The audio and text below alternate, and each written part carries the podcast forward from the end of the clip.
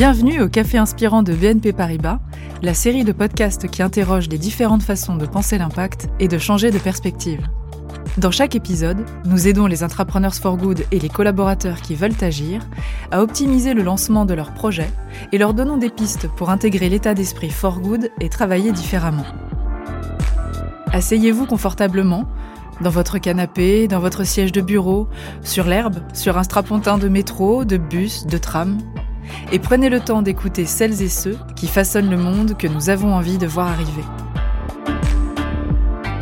Les cafés inspirants. Les cafés inspirants. Être incubé dans un programme pour un intrapreneur, c'est être encadré et épaulé pour tester son idée. Mais vient le moment de la sortie et de l'après. Comment faire pour continuer à développer, créer son premier prototype, convaincre, trouver sa place au sein d'un métier ou en tant que nouvelle structure? Dans un contexte d'entreprise classique, cette étape est souvent synonyme de recherche de fonds, de financement. Dans le cadre de projets internes à impact, c'est la co-construction, la mise en place d'un système gagnant-gagnant qui prime. Cette notion de contribution est parfois encore difficile à imaginer, à créer, quand on n'y a pas été sensibilisé.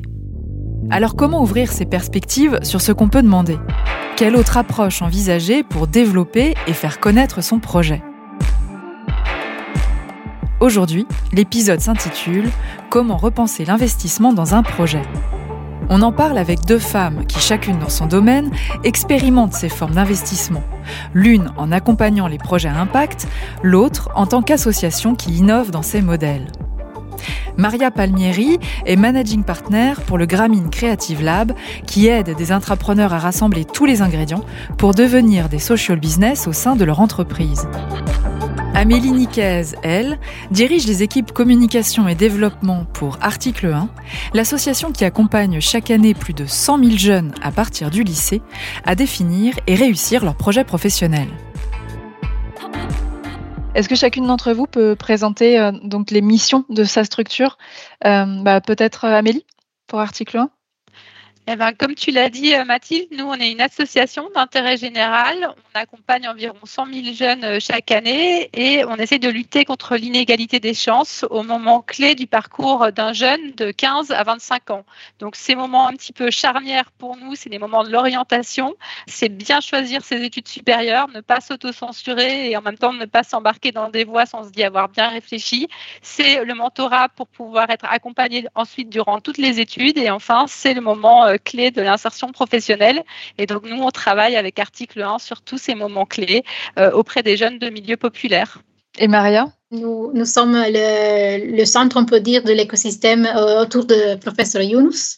On travaille aussi avec des, des jeunes euh, qui vont créer des social business, mais parce que le, le concept de social business, c'est qu'on n'a pas de dividendes donc, c'est pour ça qu'on travaille beaucoup avec les entreprises qui vont investir in des, avec des, projets qui ont un impact social. Euh, donc, c'est d'utiliser le business pour résoudre un problème euh, social. Grameen Creative Lab, vous coopérez avec des grands groupes, dont BNP euh, Paribas, et qui vous demandent d'accompagner certains projets dans lesquels ils croient. Est-ce que, euh, bah, par rapport à, notre sujet d'aujourd'hui, est-ce que l'investissement de l'entreprise du, grand groupe, c'est de faire accompagner l'entrepreneur euh, par le Gramine? Ça dépend de, l'entreprise. Donc, on a avec des entreprises comme Danone, par exemple, dans le euh, maintenant non plus, mais on avait créé des social business funds, c'est-à-dire Danone a investi sur des projets qui n'étaient pas dans le groupe mais il y a plus, plus en plus des entreprises qui vont investir euh, dans le groupe aussi, euh, sur des projets qui viennent de, des entrepreneurs ou euh, des, des, fonctions aussi des product functions aussi. Donc, ça, ça dépend. Qu'est-ce que vous proposez comme, comme accompagnement, justement? Si je ne me trompe pas, c'est l'entrepreneur qui pilote tout. Vous, vous arrivez en contribution nous, nous, sur un sujet à chaque fois particulier? Oui, donc ça dépend. Euh, maintenant, on fait plus des ad hoc, des consultations ad hoc, Donc, on voit la phase du projet. Si c'est déjà dans un pilote, il peut-être il, il, faut un petit peu de support sur la phase de product development ou euh, dans création d'un team. Et voilà, donc on les supporte dans cette manière ad hoc. La partie plus importante, c'est de les mettre en connexion avec l'écosystème. Donc, on a notre écosystème et après, il y a le team interne qui a l'écosystème interne dans le groupe, dans les métiers. Et on met en relation ces deux écosystèmes pour supporter les entrepreneurs. Et en quoi est-ce que c'est important pour, euh, et pour le groupe et pour l'entrepreneur de, de bénéficier de cette forme de contribution? Et Les entrepreneurs vont créer leur idée, mais ils sont peut-être seuls dans leur idée. Donc, la, la connexion avec l'écosystème les aide aussi pour, euh, pour ça, pour trouver des inspirations euh, dans l'écosystème ou des, des, partenariats ou des personnes, peut-être aussi, par exemple, il y a des, des, des, des, des euh, employees avec nous ou des consultants euh, dans le monde qui vont aider sur, ce projet aussi. Donc, c'est plus cette partie-là qui est très, euh, très forte dans notre accompagnement. Amélie, justement, la, la, particularité d'article 1, c'est enfin le business model, faire appel à des, aux entreprises privées parties prenantes pour avoir des fonds, certes, mais aussi pour qu'elles proposent à leurs salariés de faire du mentorat et donc être la ressource qui va accompagner les, euh, élèves. Est-ce que vous pouvez nous en dire un peu plus? En tant qu'association, on a euh, besoin d'argent pour pouvoir faire des, des, des, services de qualité auprès des jeunes. Et parfois, c'est pas toujours évident à faire entendre parce que quand on entend association, parfois on entend bénévolat. Et évidemment, ça ne suffit pas. Néanmoins, c'est très très important aussi pour nous de pouvoir engager les collaborateurs de nos entreprises partenaires et c'est une ressource pour nous qui est précieuse et je pense que c'est là qu'on rentre aussi dans un partenariat gagnant-gagnant parce qu'en effet en proposant à leurs collaborateurs de pouvoir devenir mentor d'un étudiant ou de venir animer avec nous dans des lycées, et eh ben pour nous évidemment bah, c'est autant de, témoignages et d'appui pour des jeunes, d'ouverture de réseau. Enfin voilà, on pourra revenir aussi sur tout ce que ça peut apporter à un jeune euh, euh, de pouvoir bénéficier d'un mentor, mais je pense aussi, et j'ai des témoignages tous les jours qui montrent à quel point aussi pour le collaborateur, c'est une expérience qui va pouvoir aussi. Euh, alors tout le monde ne peut pas nécessairement s'engager dans notre apprenariat, mais au moins du coup, c'est aussi une autre manière de pouvoir euh, ben, faire rayonner un peu son expertise, sortir de son quotidien, euh, prendre du recul sur ses missions et finalement trouver du sens dans son travail, quel qu'il soit. Donc en fait, on a l'impression parfois d'être aussi utile autant aux, aux bénévoles, aux collaborateurs qui s'engagent qu'aux jeunes, parce que voilà, c'est une relation après qui va être euh, vraiment gagnant-gagnant. Et donc, c'est ce qu'on propose à nos entreprises partenaires avec euh, donc soit euh, de l'engagement via du mentorat. Et c'est vrai qu'il y a eu un énorme plan mentorat, donc il y a beaucoup de possibilités d'engagement sur du mentorat. Mais nous, ce qu'on propose aussi depuis longtemps chez Article 1, c'est aussi de l'animation. Donc, ça veut dire que les collaborateurs, par exemple, de BNP peuvent venir avec nous euh, et sont formés, accompagnés par, évidemment par nos salariés, pour pouvoir venir animer des ateliers et parler compétences transversales, parler code professionnel avec des jeunes quand on parle association et comme social business, j'ai l'impression qu'il y a encore euh, beaucoup de choses qui ne sont pas comprises euh, dès lors qu'on sort de notre microcosme. Est-ce que ce modèle hybride, par exemple, est-ce qu'il est facile à comprendre parfois pour les entreprises? J'ai l'impression que là aussi, il y a un grand besoin d'accompagnement euh, post-programme pour les entrepreneurs, les intrapreneurs, pour trouver euh, les, bonnes parties prenantes, euh, les personnes qui vont bien les aider et, les bons contributeurs et aussi un business model euh, innovant. Quoi. En tout cas, nous, pour euh, d'un point de vue association, c'est vrai que c'est assez euh, logique de pouvoir accompagner. Donc, euh, ben, nous, ce qu'on propose, c'est aussi de nous accompagner donc financièrement via du mécénat, ce qui permet aussi à l'entreprise par ailleurs, voilà, d'avoir un certain nombre d'avantages. Mais, mais pour fidéliser finalement l'entreprise et pour rendre ce partenariat vraiment vivant et pas justement simplement un soutien financier dont nous on a besoin, c'est vraiment aussi chouette de pouvoir travailler ensemble sur des projets et donc l'engagement des collaborateurs, c'est euh, une manière de pouvoir faire rayonner ce partenariat et euh, bah, de travailler aussi pour l'entreprise d'ailleurs sur sa marque employeur, sur l'engagement de ses collaborateurs et, de pouvoir ensuite parler plus facilement de ces, thématiques. Maria, est-ce que euh, justement au niveau de, des social business, tout l'accompagnement que tu fais, ça permet aussi d'ancrer plus la compréhension de l'économie sociale et solidaire au sein des entreprises? Ça dépend. Euh, il faut dire que si l'entreprise est euh, très ouverte au modèle de social enterprise, social business, donc c'est facile. Mais il y a beaucoup d'entreprises avec qui euh, nous travaillons où il est un peu plus difficile parce qu'en effet, le concept même du social business, c'est un business qui résout un problème social. Donc, on est vraiment entre la social enterprise et l'association, la, no-profit. Et aussi, il faut dire qu'au niveau de, euh, légal, il n'y a pas de forme de social business. Donc, euh, par exemple, ici en Allemagne, on peut être euh, une association ou euh, une entreprise. Il n'y a pas de social enterprise, social business. Donc, ça crée. il y avait des, des fois dans le, dans le, le programme d'incubation, par exemple, quand on créait le, quand le focus était sur la création de social business, c'était difficile d'avoir une forme qui est business et sociale. En France, par exemple, en Luxembourg, maintenant, on a la société impact social. Euh, oui, impact social. Donc, c'est un social business. Mais en effet, ce qu'on voit est toujours quand on, quand on travaille avec les, des groupes, des entreprises, on parle avec le CSR et euh, euh, c'est toujours l'association avec, OK, nous sommes moi, même nous, nous sommes euh, une, association no-profit et après, euh, il y a tous ces, problèmes avec les donations, mais nous, on ne peut pas prendre des donations, en fait, au business, euh, aussi avec notre business model. Donc, c'est un peu difficile, social business. Social business. Amélie, comment dépasse oui, les, idées préconçues, les, stéréotypes qu'il peut y avoir quand vous proposez ce... Enfin, c'est un peu un billard à trois bandes, ce fonctionnement avec les entreprises? Je pense quand même que les choses ont beaucoup évolué ces dernières années et que les entreprises elles-mêmes se sont dotées de services mécénat, de services RSE, qui eux-mêmes ont cette culture, euh, qui rencontrent beaucoup euh, d'associations, etc. Donc il y a un petit peu moins peut-être de choc des cultures qu'il y a pu y en avoir euh, par, par le passé. Donc ça aide vraiment, ça commence à être intégré. Et je pense que ce que ça peut apporter comme valeur à l'entreprise, maintenant, c'est plus facile à, faire comprendre. Après, en effet, bah, par exemple, un biais qu'on peut avoir, c'est que parfois on nous dit, bah, justement, on ne va pas vous donner en plus de l'argent, on vous donne déjà du temps de nos collaborateurs.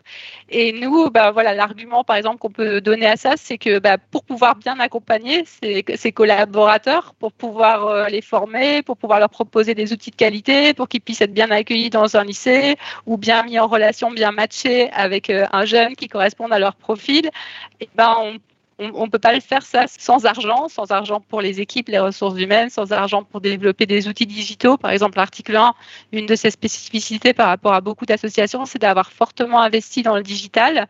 Euh, tout ça pour pouvoir vraiment avoir un impact systémique, pour pouvoir changer d'échelle, pour pouvoir aller voir des jeunes qui sont peut-être dans des zones rurales, dans des zones lointaines. Donc nous, on sait qu'on voilà, on peut pas aller juste euh, voir les gens là où on peut et essayer de, diffuser ça. On voulait vraiment pouvoir bah, toucher 100 000 jeunes et au-delà. Pour ça, ben voilà, il faut investir dans des outils digitaux, dans des technologies, sur les réseaux sociaux pour se faire connaître des jeunes. Et ça, sans argent, avec toute la bonne volonté du monde et de nos équipes et des collaborateurs des entreprises partenaires, on n'y arrive pas. Et donc ça, c'est un travail quand même parce que voilà, parfois on peut nous dire, bah voilà, on vous donne déjà du temps de nos collaborateurs, euh, c'est suffisant. Maria, est-ce que c'est aussi des, conseils que vous apportez aux entrepreneurs, euh, que, que, vous accompagnez justement sur comment euh, enfin les arguments à mettre en place, comment communiquer sur euh, quand on va demander de l'argent et comment est-ce qu'on va le demander. Si on ne le demande pas directement, si justement on, monte une vraie collaboration avec ces parties prenantes.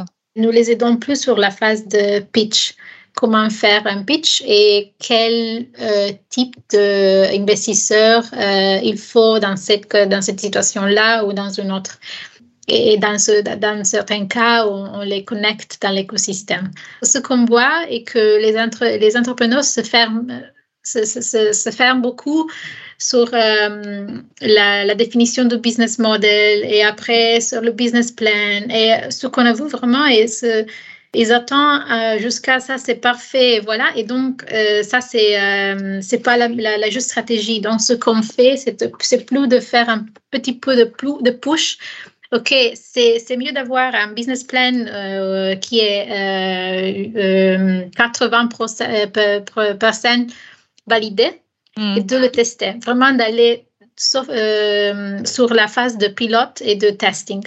Sinon, ça, on n'a pas le temps de le valider mieux et d'aller vraiment après de, chez les investisseurs et de demander l'argent avec un business plan qui est validé. Amélie, justement, à partir de quel moment tu, conseillerais qu'il faut commencer à tester ou à penser autrement. Euh, voilà, je, reviens sur l'histoire d'article 1 qui, avec ce, modèle qui, euh, qui, est hybride et qui fonctionne hyper bien. Euh, mais c'est pas forcément évident encore à mettre en place, à penser. Je rejoins Maria sur le fait de, tester, d'être assez agile et, de ne pas attendre d'avoir le, produit ou le projet parfait pour euh, se lancer, et plutôt même d'être dans une démarche finalement de co-construction avec son écosystème euh, et, ses partenaires. Bon, c'est vrai que nous, dans une association, mais, c'est le cas aussi bah, finalement de, tous ceux qui croient en leur entreprise, en leur projet, je pense qu'on a une force, c'est aussi euh, voilà, la, conviction, la cause, la conviction qu'on avance dans la bonne direction, même si on n'a peut-être pas encore la solution parfaite. Donc c'est vrai que pour ça, article 1, je pense qu'on est vraiment euh, assez agile. On, constate tellement les besoins des jeunes et on croit tellement en notre cause que bah, voilà, on se, jette sur les opportunités. Parfois, on réfléchit juste après bah, comment, comment, on va les, comment on va les mettre en œuvre. Après, maintenant, on a plus de 15 ans d'expérience, donc on part pas non plus euh, complètement de, zéro. Mais c'est vrai que pour nous, c'est important, bah, notamment pour une association, d'avoir un modèle économique aussi assez diversifié. Donc chez Article 1, on a en effet euh, des grandes entreprises qui nous suivent et une partie qui nous suit vraiment depuis le début, qui a cru en notre modèle et qui a pu travailler avec nous. Des grands patrons qui ont pensé à un moment que l'égalité des chances, ça pouvait être vraiment un, sujet pour eux et qui avaient envie de s'investir, parfois par leur expérience personnelle euh, ou des thématiques qui les touchaient. Et puis c'est vrai qu'on a pas hésiter non plus à aller voir euh, l'État et les pouvoirs mhm. publics à toutes les échelles, parce que pour nous, c'est important aussi de vrai à ce niveau-là. Ça peut pas être que de l'argent euh, privé. Et donc, on a pu aussi, quand ben, euh, le président Macron a lancé le plan mentorat, bah, être directement par l'expérience qu'on avait accumulée grâce aux entreprises, de pouvoir dire bah, maintenant ce qu'on a fait depuis une dizaine d'années avec un certain nombre d'entreprises, on est capable de les s'aimer à plus grande à plus grande échelle et euh, et, on y va et on n'a pas peur non plus d'avancer avec les pouvoirs publics. Donc on essaie d'aller un petit peu euh, partout, partout où c'est possible et de travailler avec chacun évidemment en fonction de, de sa culture et de ses enjeux parce que c'est vrai qu'on ne parle pas de la même façon euh, à un conseil régional qu'à une entreprise ou qu'à une fondation philanthropique. C'est hyper intéressant ce que tu dis. C'est vrai que c'est le fonctionnement de beaucoup d'associations, hein, de multiplier les, sources de financement. C'est aussi quelque chose à vraiment prendre en compte oui, enfin, quelle que soit la nature de, son projet, euh, Maria. Ouais. Mm, ce que tu dis, c'est difficile euh, au début quand il n'y a pas de source, donc de diversifier au début, c'est un peu difficile parce qu'il y a beaucoup d'énergie. Euh, mais ce que dit Amélie, c'est très important de, du moment qu'on part avec le projet, de trouver après des, autres modèles qui, qui pourront diversifier pour être un peu plus soutenable. soutenable. alors, comment est-ce qu'on peut se sensibiliser à ces, différentes façons de, de générer, d'obtenir, de créer euh, des financements. Euh, chez nous, l'écosystème aide beaucoup parce qu'après, on a vraiment beaucoup de partenariats, euh, beaucoup de collaborateurs qui, qui montre pas seulement le. Et, surtout pour nous, c'est pas possible d'aller dans les marchés, euh, les financial markets, euh, euh, parce qu'on est social business, on n'a pas d'accès à ces financial markets. Donc, il faut vraiment être créatif avec les partenariats et comment est-ce qu'il faut avoir des autres ressources. Amélie?